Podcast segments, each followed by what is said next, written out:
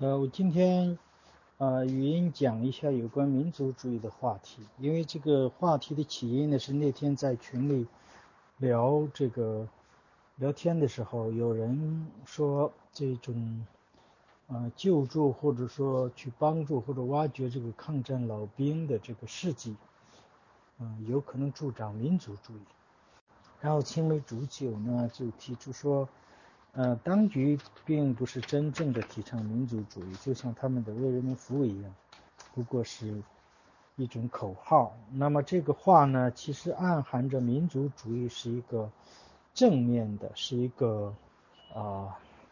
正确的一个一个词啊，或者一个价值观啊，一个理念。那么我当时呢，突然就意识到这个问题是值得去探讨的。呃，我就顺口说了一个一句，那个抽空讲一下民族主义。然后正好这几天呢，山大发生的这个事件，也更啊提醒了我这个话题其实是非常重要的。知道山大这个对非洲留学生的陪读问题引起了各界的啊关注。也就是说，在这个事件上有一个帖子说，呃。啊，不管是左派还是右派，其实都达成了一定的共识，都在讨伐当局。虽然每个人他的角度不一样，但是讨伐这个是这个是这个态度都是一致的。但是这里边有个共同的交集，就是民族主义。那么很多人呢是从啊对黑人的歧视，对嗯啊这个中国女女大学生。跟黑人啊，不管是说提供呃伴随伴读，呃，然后呢想象进行了想象，进行了呃一定的想象，呃具体想象的什么样的啊陪伴做什么，大家可能心里都明白。这种想象，然后就带来了一种愤怒，这种愤怒呢，其实是基于呃一种民族主义的情绪。所以呢，我觉得在中国，可能最需要澄清的一个概念就是民族主义。民族主义到底是是个什么玩意儿？所以呢，我们首先要搞清什么叫民族主义。民族主义实实际上是一种啊意识形态或者一种一种理念或者价值观都可以啊，不用很精确的去定义的话，也就是说，它都是把民族或者本民族的利益放在首位的一种啊一种思潮或一种思维方法，一种啊理念或者一种价值观。那么这种理念呢，首先它是以民族啊作为啊这个介说的依据，就是呃首先所谓的民族主义上升到民族利益啊啊呃民族尊严呐啊呃民族这个。冲突啊啊等等这些方面，它是以民族作为一个 主体或者一个一个一个啊来看待啊事物的一种态度。那么这种民族主义的思潮到底来源于什么？呃，从哪里来的呢？这个学术界有两种说法，一种说法认为民族主义自古就有，嗯，比如说他们举例子。古代罗马帝国时代，呃，那么，呃，高卢人反抗啊凯撒的这样一个民族独立运动或者这种对抗，就是古代的民族主义一个典型。呃，但是呢，在古代 民族主义它有一些案例可以看成是民族主义的一个例子，但是它不是典型的。民族主义在古代没有形成一种民族主义的思潮或者民族主义的理念。实际上，大家普遍比较公认的是，民族主义是起源于近代。近代欧洲在主要的一个呃标志性事件就是1648年欧洲的韦斯特伐利亚合约。因为这一系列的韦斯特伐利亚合约建立了一个欧洲的韦斯特伐利亚体系。那么，这个韦斯特伐利亚合约或者韦斯特伐利亚体系的核心是什么呢？就是，呃，他们呃，当然这些参与这个制定协议的主体主要有两啊两大类，一类是原来的呃那种呃大的帝国或者王朝，比如说哈布斯堡王朝、神圣罗马帝国，还有一些是后起的一些类似于民族国家的这样一些政体，比如说法兰西，比如说瑞典，比如说啊荷兰联合省。啊，还有一些大公国，比如说在神圣罗马帝神圣罗马帝国啊这个范围内的一些呃公国，比如说勃兰登堡等等。那么由这样一些，他们为什么要订立这个合约？是因为欧洲的战争迫使他们坐下了和谈。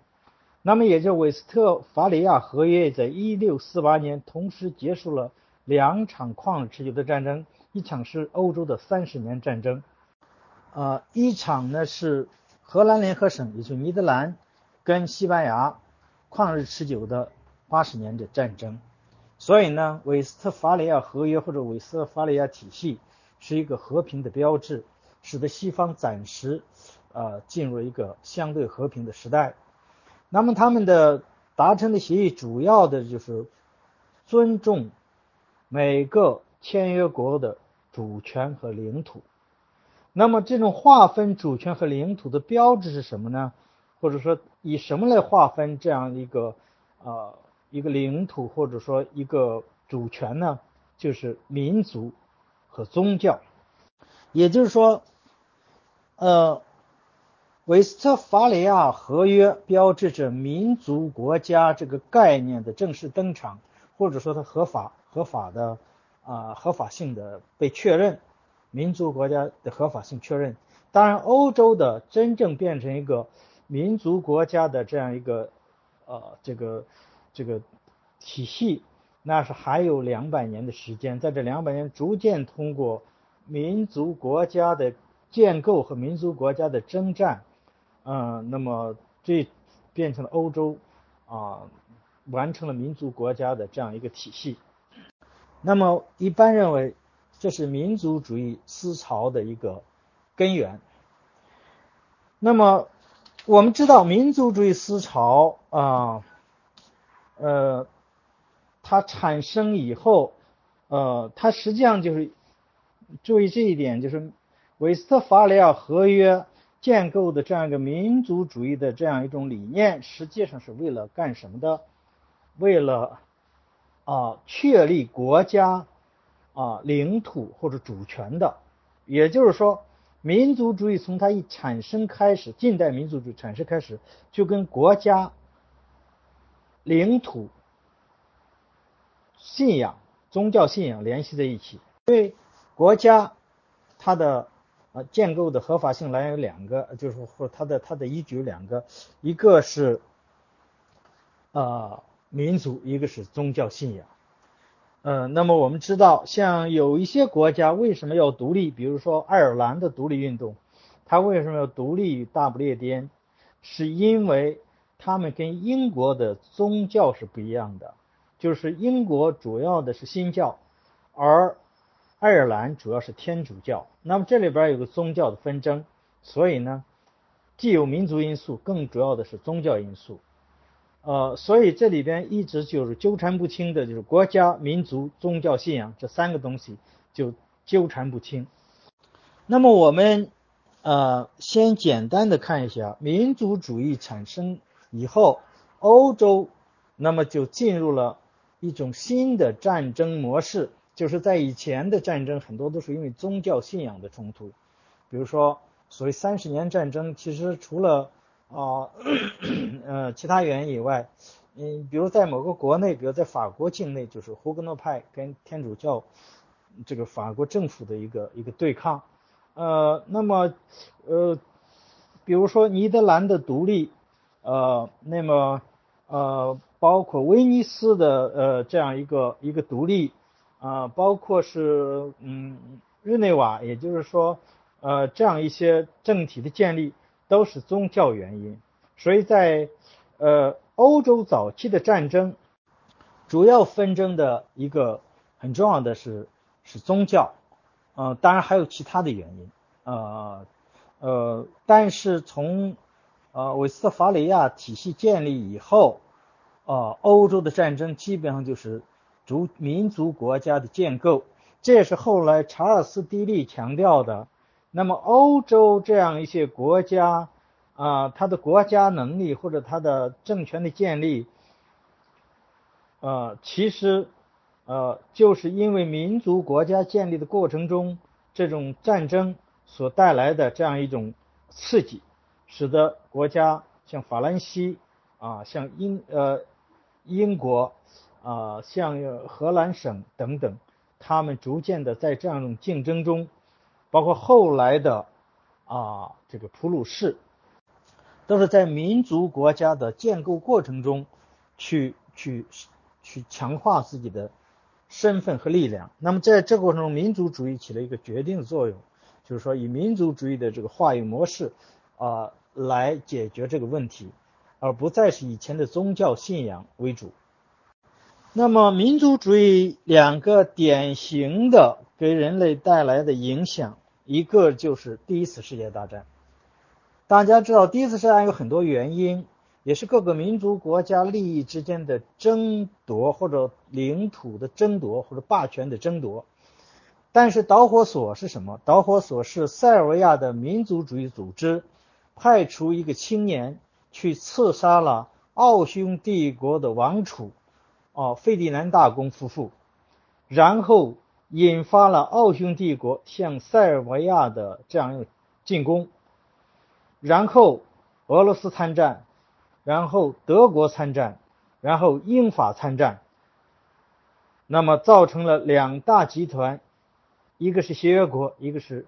啊这个同盟国之间的战争。那么战争的结果呢，当然是同盟国的失败，协约国的胜利。那么这样就达成了凡尔赛合约。凡尔赛合约的达成，使得德国啊这样的战败国。啊，受到了呃严重的被重创，然后像德国这样的一个民族，就激起了德国人的强烈的民族主义情绪。那么这种民族主义成情绪，最终就转化成了希特勒为代表的纳粹的意识形态，然后就对德国人起到一种动员的作用。那么在意大利就产生了所谓的法西斯主义。往后我们会讲这里集中主义跟民族主义是什么关系，然后导致了第二次世界大战的爆发。也就是说，我们最终在第一次世界大战和第二次世界大战这两个典型的呃灾难性的战争中，都看到了民族主义作为始作俑者和作为强烈的啊这个意识形态。动力的啊，这个找到了这样一个根据。那么，民族主义本来在韦斯特伐利亚合约的时代或者韦斯特伐利亚体系中，它其实就是要厘定国界、厘定领土和主权的一种原则。但是最后，由于这种纷争，由于你的边界的确认、你的主权的行使，导致了这种民族主义思潮在所有的国民中的。根深蒂固，变成了一种强烈的这个这个这个征服欲，或者说强烈的一种扩张欲。那么在这个过程中，胜利者和失败者分别有不同的民族主义情节。那么胜利者变成一种狂妄的一种呃自大的那样一种呃这个民族主义的自豪感，我们用这个词，而失败者。变成了强烈的，呃，这个这个侮辱感或者民族主义的一种呃愤懑情绪，那么这样就导致了，呃，使得这个民族主义向一些其他更极端的思想转化，导致了人类的很大的灾难。那么我们现在来分析一下民族主义大概有多少形态？就我们一般，呃。会提说民族主义，我们都是呃作为一个标志和口号来讲。其实民族主义本身它有很多啊根源，依依据什么来啊强化这个民族的呃认同感，这是不一样的。所以我们把民族主义大概分了几种类型，一类我们把它叫做公民民族主义。公民民族主义大概是来源于卢梭的呃社会契约论或者卢梭的这样一些理论。那么它其实是一种理性主义或自由主义传统的呃民族主义思潮。那么在这种思潮下呢，呃，民族作为一个主体，嗯，它背后的根据就是那一个一个的公民，由公民自觉共同签订契约，建立一个。民族或者国家的主体来行使主权，这是卢梭的人民主权论的一种啊落实方式。那么也就是说，把卢梭的理论落实到欧洲后来的民族国家，在民族国家建立公民社会，建立这样一个宪政体制的话，那就是一个公民民主主义。那么从这个角度看，民主主义好像是正面的，对吧？因为。它是理性的，是在自由传统下，它的最根本的依据是公民的自觉和公民的共同的联合。那么其实它，我们这样一分析，它就不太符合我们刚才讲的民主主义的定义，因为它的根本的，呃，这个至上的是公民权利，而民族主义或者民国家或者民族的这样一个主体，无非是实现公民权利这种手段。在这个意义上，它不是我们今天要讲的。正统或者传统的民族主义，第二种民族主义叫种族民族主义。种族民族主义就是说，民族主义的凝聚的依据是血缘，是一种种族的这样一种生理的或者叫遗传学的一种啊认同或统一性。那么这种民族主义是民族主义的主流，也就是说，以血缘为纽带为认同的。构建的这样一种民族主义，继而构建的这样民族国家，我们把它叫做种族民族主义这样一种，啊一种一种，呃理念或者一种思潮，在这种思潮下的一种结果。那么我们知道，典型的种族民族主义，我们可能呃很很容易找到这些例子，我们待会儿再去分分析。但是这些例子中，它不纯粹的是种族，比如说德国的民族主义，那么它的理论依据或者它的口号是什么？就是雅利安人的血统的呃优异，它是典型的种族民族主义。但是你注意，德国的民族主义除了有种族民族主义的色彩以外，有雅利安血统的优先啊的的高贵这样一种色彩以外。它还有另外一些色彩，待会儿我们讲，比如说浪漫民族主义，比如说国家民族主义等等这样一些色彩。所以呢，它的最典型特征就是种族性，它强调雅利安血统的高贵，强调它的敌人犹太人血统的低贱，然后由高由这个啊这个高贵的雅利安人，也就是说他们的日耳曼民族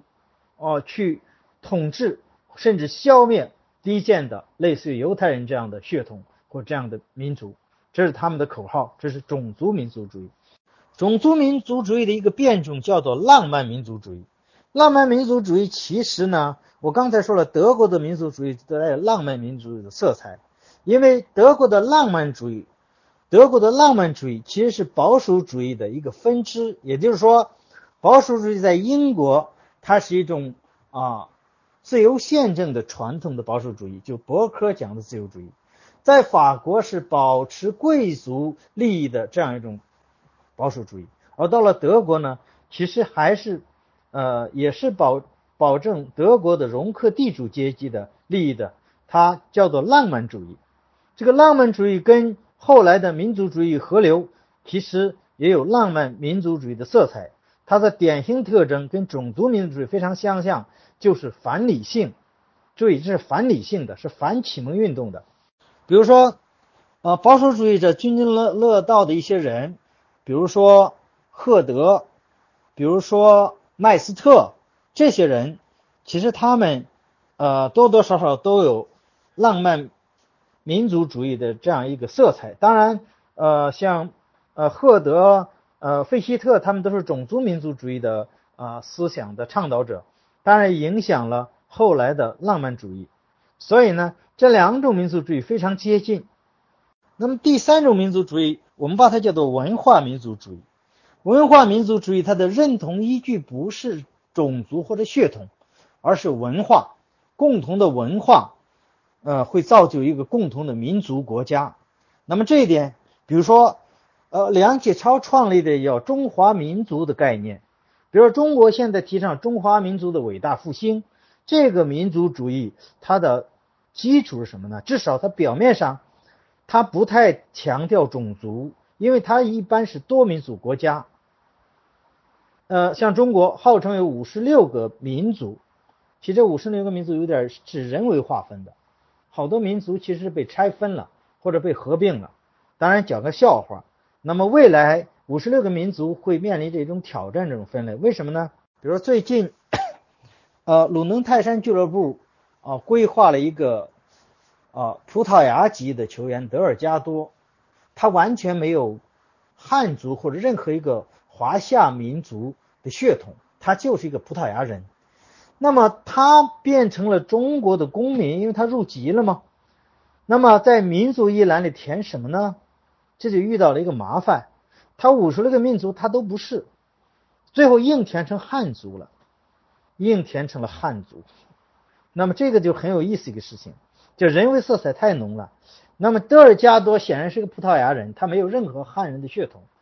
那么他的民族现在填成了汉。那么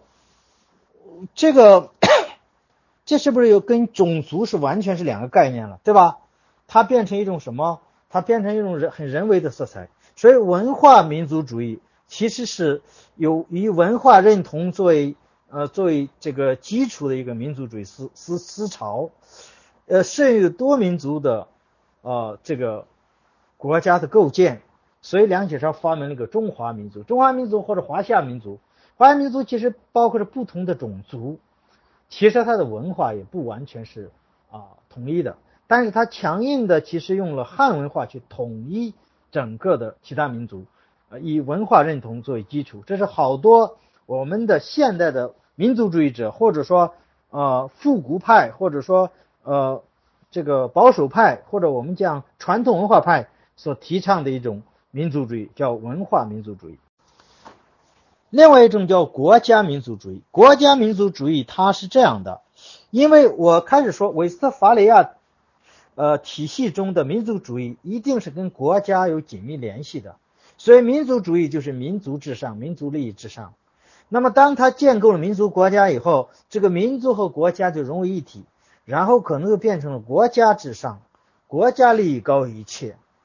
这是官方宣传的国家利益高于一切。那么这种意义下的民族主义，我们把它叫国家民族主义。它的典型的例子就是意大利的法西斯主义。意大利的法西斯主义，墨托里尼说过一句话，叫“一切为国家，无所自外于国家”。无可反对于国家，其实翻译成现在是国家利益高于一切，国家利益至上，就像我们现在当局是宣传口号一样，也是很多脑残，呃，反恐的口号。这种就是典型的法西斯主义。第二种典型的雅各宾俱乐部，在法国大革命期间，雅各宾俱乐部所提倡的那样一种民族主义，法兰西的那样一种，呃，第一共和国时代所提倡的那种民族主义。就是典型的国家民族主义。另外一个典型，西班牙的弗朗哥弗朗哥将军所提倡的那样一种民族主义，就是典型的国家民族主义。第四个就是土耳其的凯末尔主义，凯末尔政权所提倡的也是典型的国家民族主义。另外一种民族主义，我们开始说韦斯特伐利亚合约在讲民族主义的时候，它有两个概念，一个是。民族主义，一个是宗教信仰作为划分国家的标准依据。那么，其实我们在讲民族主义的时候，宗教信仰不时渗透进里面，因为你在国家建构的过程中，那么民族是一个维度，宗教是维度，有时候这两个维度会重合。那么，这个典型的就是爱尔兰的民族主义，就是典型的宗教民族主义。还有一个非常典型的，就是犹太复国主义。犹太复国主义是典型的宗教民族主义。就以色列人，他建国为什么建国？因为他是典型的跟其他宗教不，他是犹太教。他既是同一个民族，更为重要的，他是同一种宗教，所以要建立他们的以色列作为他们的圣城，他要去占领以色列，所以想把以色列做他的首都。但这个现在在国际上并没有承认了，呃，是一个耶。耶路撒冷是一个共治的呃城市，也就他跟巴勒斯坦，呃，这个所以呢，呃，犹太复国主义是典型的宗教民族主义。那么还还有一种被划分出来叫海外民族主义，这个很有意思。为什么要划分一个海外民族主义？你可以也可以把它叫做乡愁民族主义。我们之所以把这种提出来，是因为我们好多海外华人。他有强烈的民族主义情节，他不再去区分共产党啊，或者说是国民党，不去区分这个东西了。他就觉得我是中国人，我就要向往我的国家、我的民族。那么他有强烈的民族主义情节。因为我认识一些老年的海外华人，比如说我原来的邻居，就我在东方银座办公室邻居，是一个啊七十多岁的，呃五十年代初十几岁就去了美国。分别在美国的康奈尔大学、哈佛大学读书，或者硕士、呃本科和博士学位，然后后来八十年代最早回中国做生意的一个老先生，他的家庭背景是非常显赫的，因为他的父亲，啊和他的舅舅，分别是中华民国海军的缔造者，一个是永丰舰的舰长，曾经担任袁世凯的海军次长。一个我忘了是，呃，反正都是非常非常这个，呃，有身份的人。后来早就去世了嘛。但是他对目前的中国非常认同，因为我跟他聊天过程发现，其实他是基于一种，也好多人这就说这叫朴素的，其实不叫朴素，其实叫有叫无反思的，或者叫我们可以用个带着情感色，呃，愚蠢的，啊，乡愁类的。海外民族主义情节，所以我们暂时把民族主义划分成这样几类。那么我们就发现，除了公民民主主义，公民民主主义是在建构一个呃立宪民主的国家或者一个呃一个现代宪政民主的国家的时候，呃呃构建一个宪政民的民族国家所采用的一种民族主义思潮。哦，比如说我也可以把凯末尔主义。在这个意义上，把它定义成公民，因为凯末尔一步一步的带领土耳其从改良到建立一个共和国，所以这个过程呢，可以认为它有公民民主主义的色彩。那么另外呢，我们也可以把孙中山所要建立的民族主义看成是公民民主，因为孙中山他提出的口号就是啊，从早期的驱除鞑虏、恢复中华到五族共和，这里边有“共和”两字。他这种民族主义的走向，主观上是公民民主。另外呢，我们可以把啊甘地的印度的民族主义运动也看成是公民民族主义的，因为他最终的目的是通过向英国人进行民族主义的反抗，通过非暴力抗争建立印度的这样一个宪政体制、民主体制。那么也就是说，如果说民族主义这个词，我们通常把它看成褒义词的话，它的来源是公民民主主义，而不是其他的民族主义。而恰恰是公民民族主义，它不是民族主义的真正的代表，因为它不太符合民族主义的最根本的一个定义。也就是说，它的诉求点很清楚，就公民自觉宪政，也就个人权利。但是其他的民族主义呢，不管是种族民族主义，还是国家民族主义，还是宗教民族主义，他们或多或少会都走向这个民族主义，他最终认同的那个价值观，把那个看成至上的。比如说种族民族主义，它会变成种族主义，因为这个民族主义最后的运动或者诉求，最终它的根据是种族的优越性。或者种族的排他性，那么有一个人说过一句话，说的很好，雷日科夫就前苏联呃部长会议主席，他说民族主义呃往往是以基于对本民族爱的名义，实际上实施是对其他民族的恨，也就是说，像历史上大量的民族啊这个屠杀、种族屠杀，其实都是以民族主义的口号和名义进行的。比如说，土耳其人对呃亚美尼亚人的大屠杀，那么德国人对犹太人的大屠杀，那么塞尔维亚人对呃其他的克罗地亚族、阿尔巴尼亚族及其他的穆斯林的种族清洗和屠杀，都是以高尚的、高大的民族主义的口号进行的。那么，另外，国家民族主义其实。一开始，只要国家一建立，它就变成了国家主义。因为民族，它不过是通向国家的一个手段。民族主义一旦建立了国家，那么国家的民族主义者就会提出国家利益高于一切，一切为了国家，无所自外于国家，无可反对国家，国家就成压倒一切的价值。这是我们国内宣传的价值观，也是一切小粉红。五毛和毛左们的共同的观点：国家主义、民族主义，国家利益高于一切。这个是典型的法西斯主义或者纳粹。注意，国家民族主义它就是法西斯主义和纳粹，因为国家民族主义本来就是法西斯同义词，而德国的国家社会主义其实是国家民族主义的一种典型的。一种啊体制，无非社会主义这个词，它是个经济学的概念，是个经济体制的概念。所以，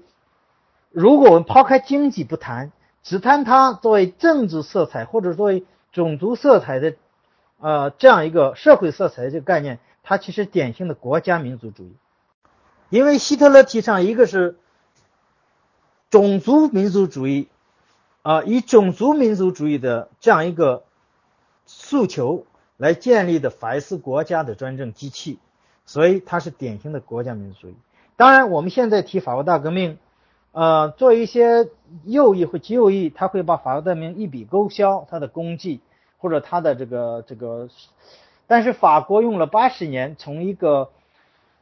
专制君主政权 变成了到第三共和国，已经是比较理想的。一种共和民主体制，那么在这个过程中有反腐、有屠杀、有鲜血，付出了代价，但不可否认它是有进步的。每一次牺牲和代价都换来教训。而我们对比中国的这个宪政之路，从晚清，呃。所谓的预备预备立宪，到辛亥革命，到最终走到今天一百多年的时间，我们不但没有任何长进，反而回到了大清，甚至还不如大清。大清的时候，慈禧太后还啊派八大臣去啊西方考察，还要预备立宪，还搞一个呃时间表。那么我们现在完全否定宪政的价值，完全否定这些东西。我们完全推崇一种极端法西斯主义的思想，那么其实走了回头。所以我从整体上说，那些完全否定法国大革命的人是没有呃没有任何自知之明的。但是法国大革命中确实有灾难，主要的灾难是谁带来的呢？就是雅各宾俱乐部这帮人带来的，就是罗伯斯庇尔、罗伯斯庇尔，呃，这个这些人带来的。那么他们实行的其实就是国家民族主义的思想。另外，西班牙的弗朗哥主义我们就不要谈了，嗯，因为大家也也他也不是很典型。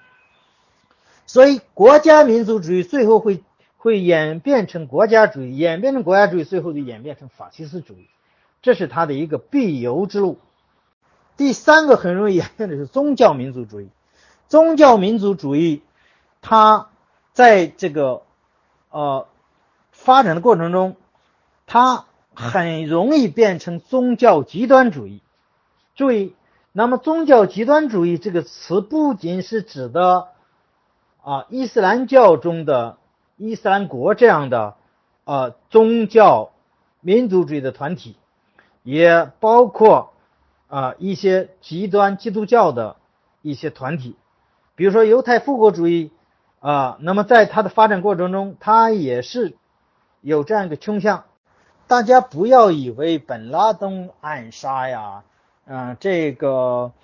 伊斯兰这这些人，呃，巴勒斯坦的人肉炸弹，这些人都跟谁学的呢？其实都是跟犹太人学的。当年犹太人在这个耶路撒冷，他们主要针对谁？主要针对英国人进行暗杀活动。那么主要的是拉宾这帮人，呃，他们其实是呃恐怖主义组织，呃，因为他没有办法，他的实力太小，呃，他们有宗教信仰，所以呢，宗教恐怖主义的来源，近代的来源，其实追应该追到以色列拉宾这帮人，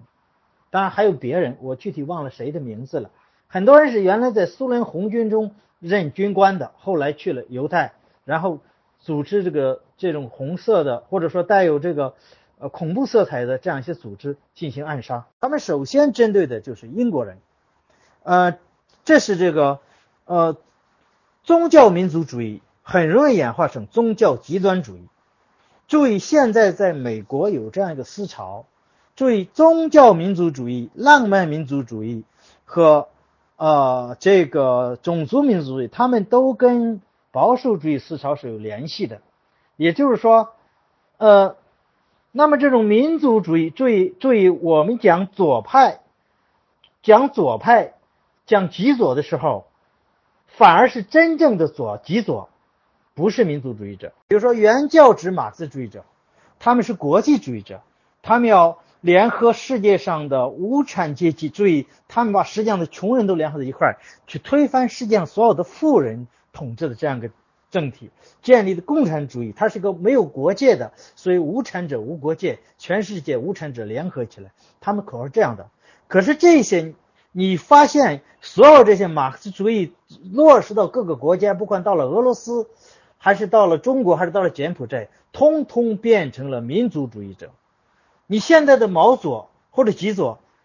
他们的口号就是民族、国家、民族复兴。他们为什么崇拜毛泽东？他说毛泽东时代，毛泽东牛啊，谁都不怕。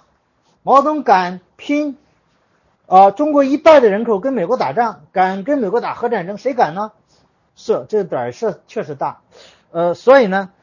他牛，因为什么呢？我们这个民族有尊严，在毛左看来啊，因为没人敢惹我们，其实也是意淫，因为真的那个时候没人敢惹嘛，就像小金三儿一样，是没人愿意搭理他。好些不扎臭狗屎，谁跟流氓较劲呢？对吧？你一天到晚就跟流氓叫骂有什么意思啊？人家是这个意思。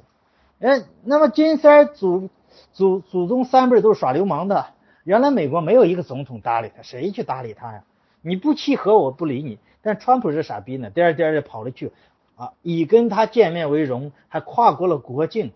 呃，其实川普，待会儿我讲川普是一个什么主义者。所以原教旨的共产主义不是民族主义者，是国际主义者。国际主义和民族主义是对立的，个人主义跟民族主义是对立的。但是原教旨的共产主义者一到了任何一个国家，通通就变成了民族主义者，因为他要实现他的统治，他必须忽悠，拿民族主义这样一个口号和这样一个呃意识形态来做工具，才能忽悠啊、出啊、这个结果来。因为大多数人很容易认同民族主义者，这是人的一个动物性所决定的，就是群居动物，它会首先呃，它会这个有很近的群体的利益决定它的诉求。对我们很多小粉红也也不一定有什么意识形态，他可能一遇到问题，他就说我们、你们、你们就是美国，我们就是中国。中国也不管他共产党还是还是这个呃这个普通民众，他也不管，他也不分了，因为他认为这个种族、群体、民族，这是合法性的一个共同寻求共共同认同的一个一个基础。所以呢，原教旨共产主义到了任何一个国家，要想夺取政权，必然扯起民族主义的大旗。所以我现在讲了三种非常有危害的种族民族主义、国家民族主义和宗教民族主义。至于文化民族主义这个东西呢，其实它最终它不过是一种话语方式而已，哎，或者我们说的不好听就是装逼方模式。其实最终它必然导向种族主义或者国家主义，或者是极端宗教主义及及宗教的极端主义，必然导向这几个方面。因为文化这个东西太宽泛，它无法去具体落实，所以它只能说标榜的时候我是文化认同，但实际上在具体事情上，它必然寻找种族、国家和宗教信仰的认同。所以我现在从理论上认证了。民族主义这一这一这杆破旗，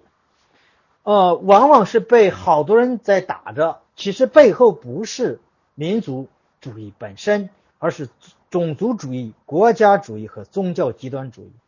这是他的最终的一个结果和体现。也就是说，比如说川普，川普公开说我是一个民族主义者，那么其实川普是一个什么样的民族主义者呢？他其实我们可以总总结一下，第一呢，当然也不一定很很很典型了，因为这个人他思维本身就很混乱，你也搞不清他是意识形态。但是第一，他没有普世价值观，显然他不是公民民主主义，对吧？那么他提倡的白人至上典型的是种族民族主义，他提倡的美国再次为强大，典型的是国家民族主义，而他的呃这个。很多场合或者在很多呃对福音派的这样一种偏爱或者支持，呃以上帝的名义去说话，实际上是宗教极端主义的一种表现。所以，川普这样的民族主义就是非常典型的一种各种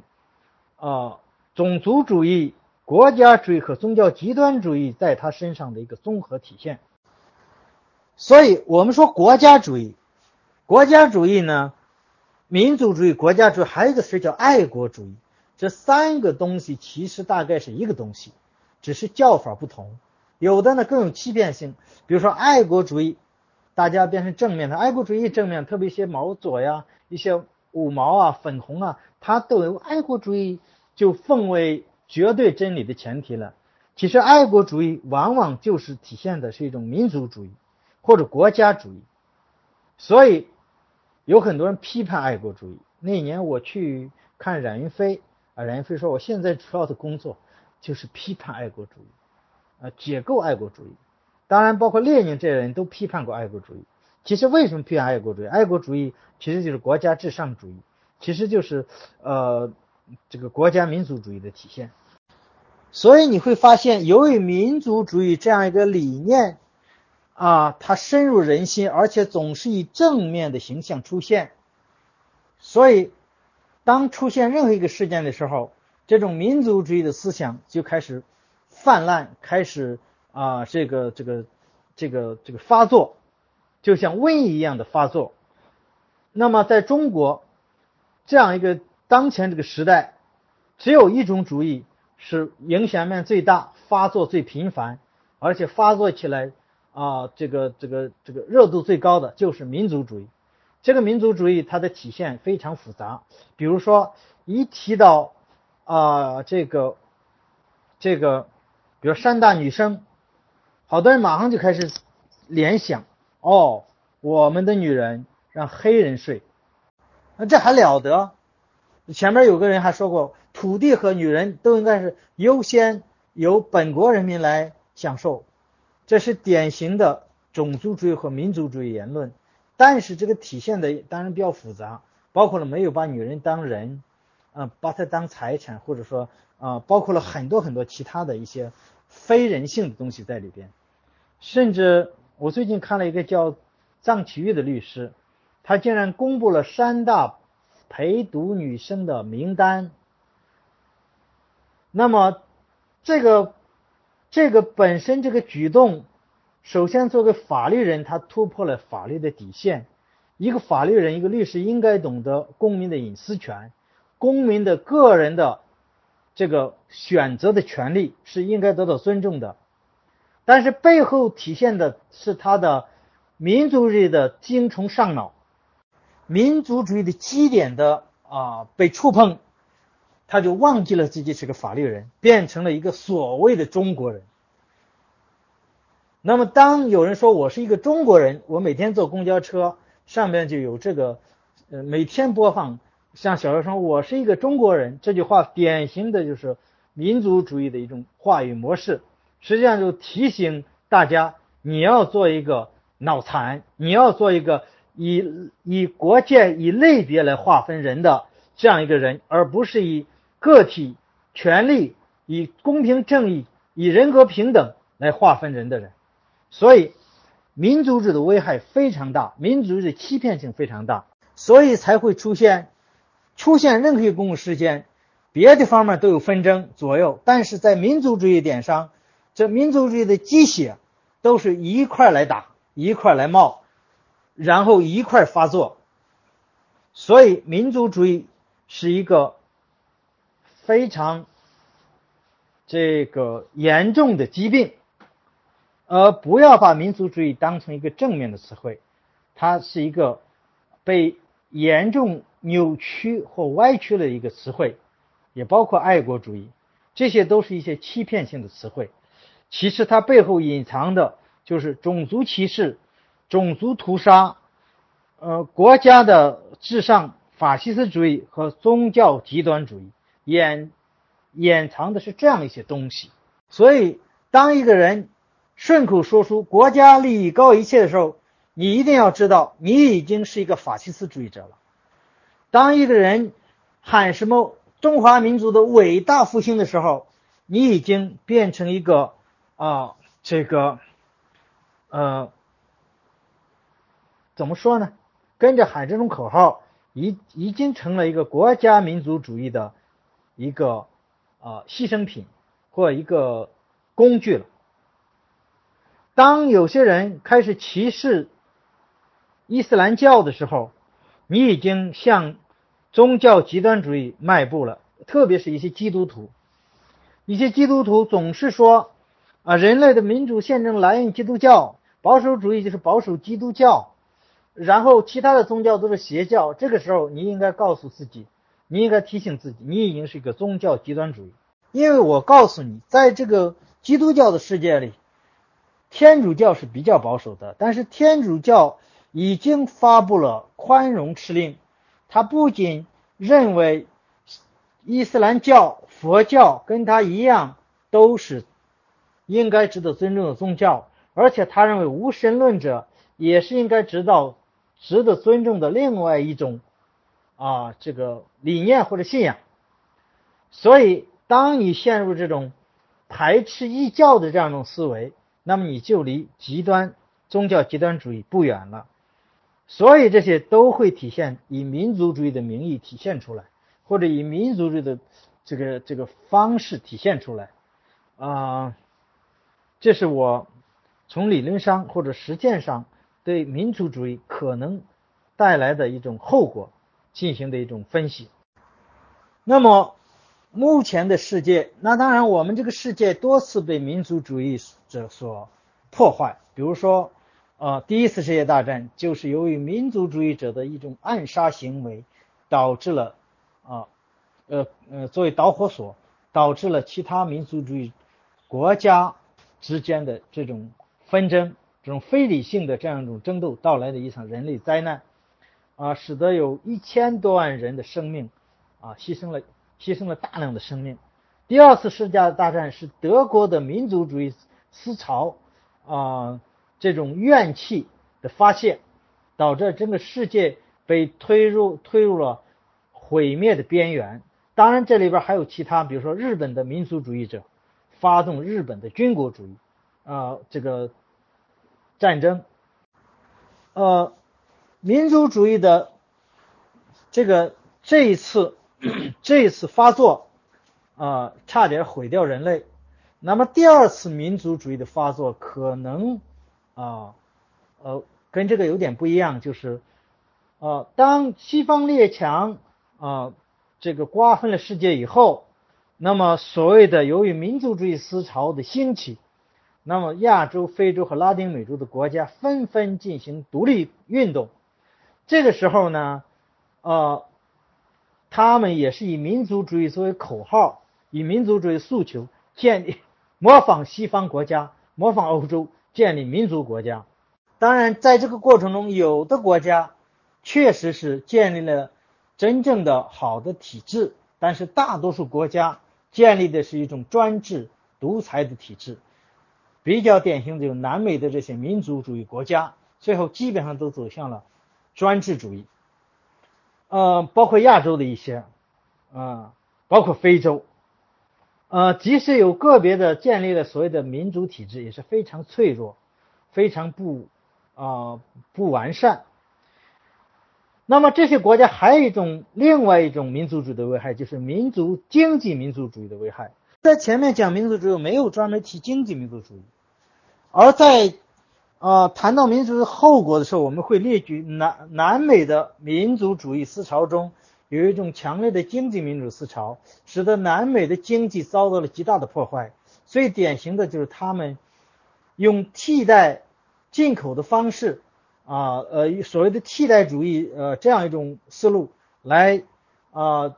引进呃一些计划经济的东西来建立。有别于西方市场经济的自由贸易的这样一个体系，建立南美的经济，最后都是灾难性的。所以，现在另外一种思潮，反全球化的思潮，你实际上也是一种经济民族主义的思潮。比如美国川普所提倡的这些东西，贸易贸易打贸易战，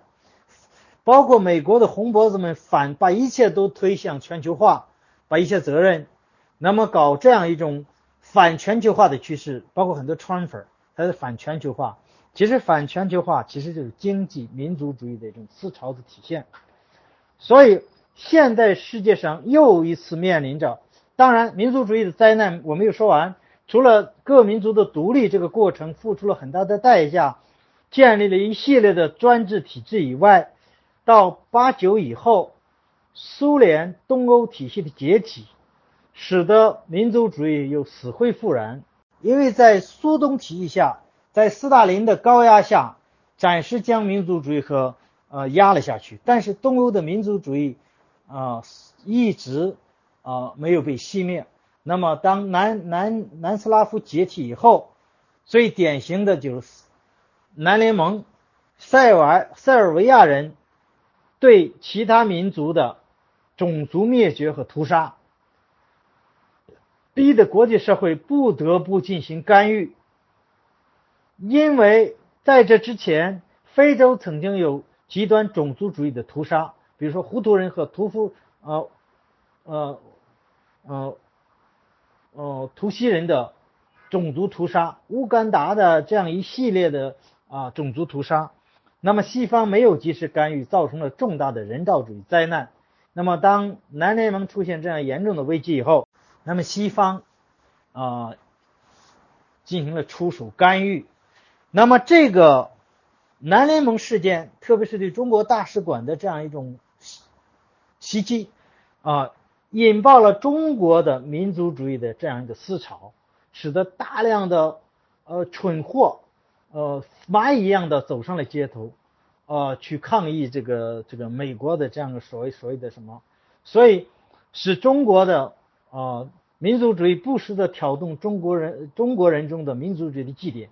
啊，使得一次一次去砸家乐福呀，包括后来的呃砸麦当劳啊，这都是中国的民族主义蠢货所干的一系列的蠢事儿。所以，民族主义的这样一个在历史上有很多啊恶果，但是现在全球的民族主义思潮再次抬头，它的表现形式主要是呃。一个是在欧洲的这样一个解体欧盟，啊啊，甚至有有一些呃呃退出英联邦这样一些思潮，呃，包括美国的一些保守主义的思潮啊等等，这些都是当代民族主义的又一次呃抬头，呃，它的危险我们还没有啊，它只是一个呃一个。民族主义思潮的一个泛滥，但是呢，还是一个初期，它的危害还没有真正体现出来。那么，如果人类不能及时的认清民族主义这杆破旗的危害，呃，这个招牌的这个欺骗性，它背后的种族主义、国家主义，呃，嗯，法西斯主义，呃，和呃宗教极端主义的这样一种，呃，真正的本质，那么人类还会面临着更严重的灾难。所以呢，我今天就先讲这么多。嗯。驸马的问题很好，因为当然有关联，就是说文化民族主义，他们他们建构民民族的一个很重要的，哎，怎么撤掉了？建构民民族的一个很重要的依据就是文化风俗习惯的一致，呃，这个是一个呃，这个为什么我们我们说是一个民族呀？因为我们的文化一样，我们的习惯一样。我们的风俗一样，我们是有说共同的语言，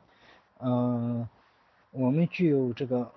同样的这个这个这个啊艺术等等，呃，这是很多民族主义的一个话语模式，或者说他为什么呃寻找这个我们寻寻找这个共识啊，就是因为有共同的文化，当然是有关系了。所以文化民族主义其实是一种呃一种。嗯，文化民族主义实际上是民族主义的一种，呃，很好的，呃，一种，呃，叫什么借口也可以说，嗯，因为我们有共同的文化，所以我们，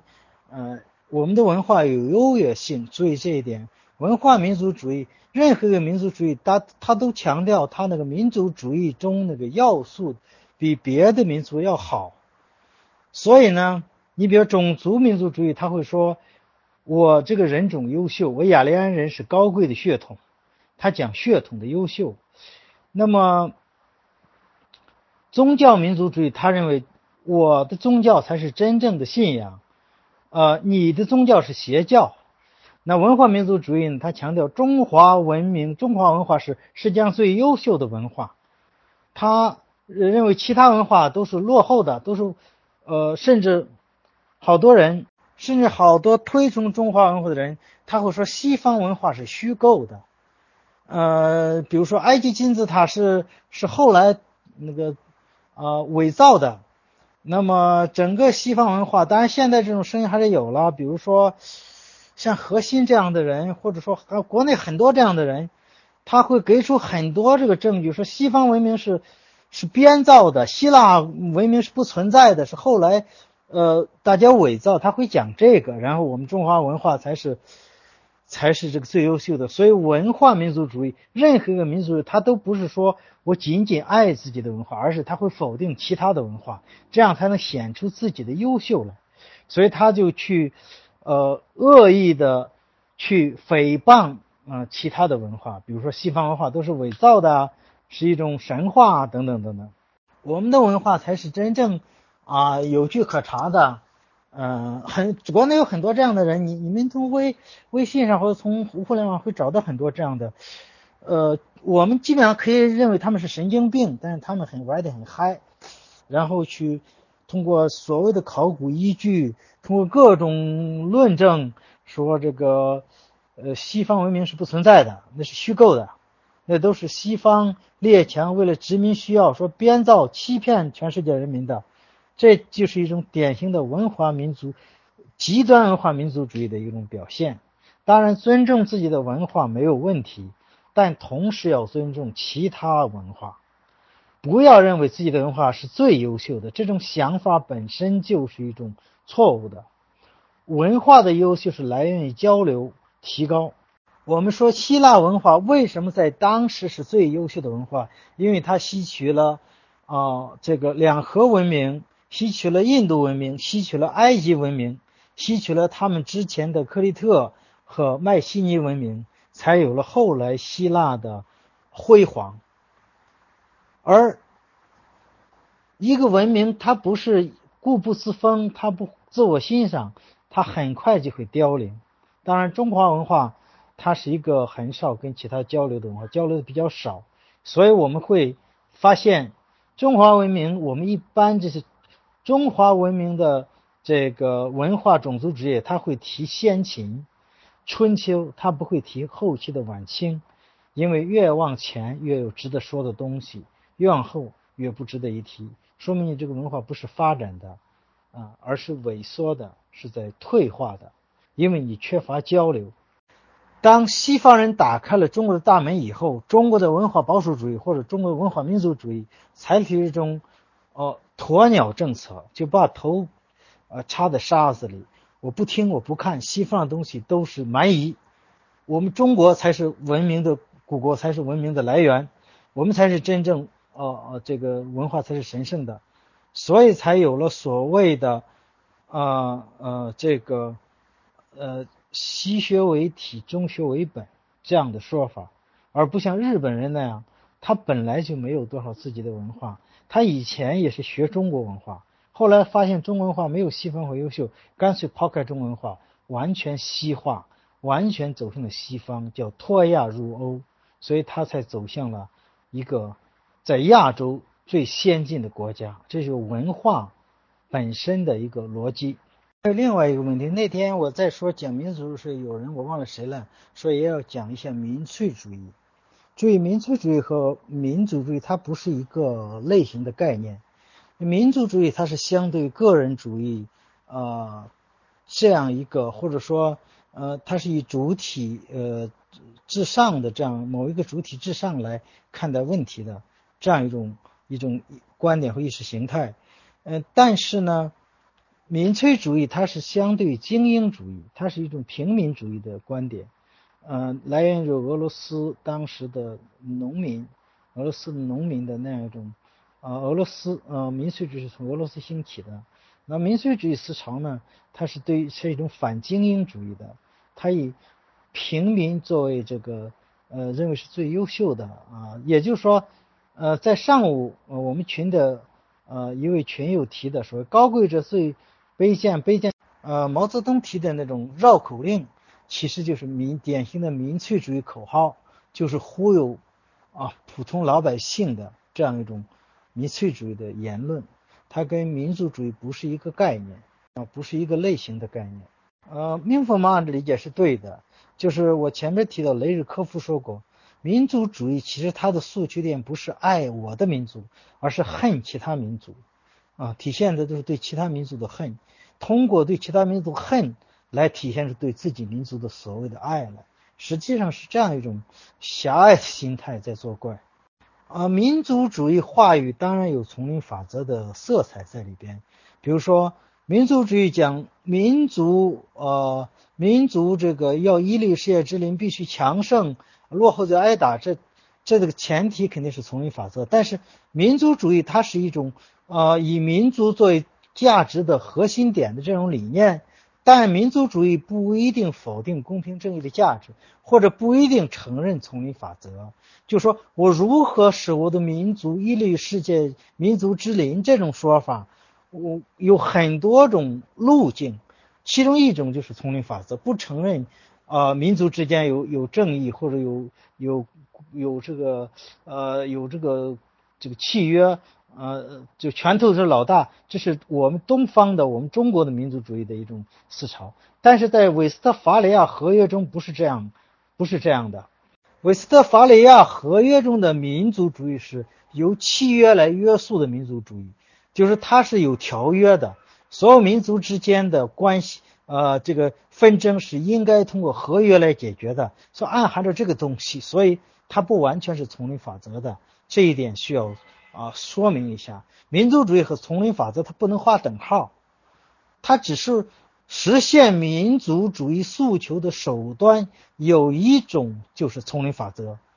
呃，或者说有的人认为民族之间是没有什么呃第三方啊的裁判的，或者呃条约或者协议是是是约束力是有限的。但是你要知道，西方自从韦斯特法利亚合约以后。哦，西方的战争都是在契约下，比如说有很多规矩，大家是遵守的，比如说不虐待俘虏呀，不枪杀俘虏，大家是遵守的。包括德国在一定的场合，他也是遵守的。所以这一点呢，就跟东方不一样。比如日本这样一个军国主义国家，他就不承认这些国际合约，他就没有这种文明在里边，他就屠杀俘虏。当然中国也一样，但是西方在二战、一战、二战期间，它好多国家它是遵守国际一些国际协条约的，所以这个大家要清楚。呃，公民民族主义它不会存在矛盾，就是说，呃，在公民民族主义这样一个概念中，民族主义它其实不过是一种建构民族国家的手段，最终它要建构的这个国家是宪政民主的体制。当建构出一个宪政民主的体制以后，那么这个权力的核心，呃，或者权力的合法性就交给了公民。所以呢。我说它不是典型的公民民主主观民族主义，是因为它呃具有很多正面的色彩，这也是恰恰很多人打民民族主义旗号的一个原因，就是毕竟民族主义还有一个较为正面的形象在里边，所以呢，有人就拿它冒充啊一个一个民公民民族主义这样一个东西来来这个宣扬，其实他们背后贩卖的可能是种族。国家和极端主义。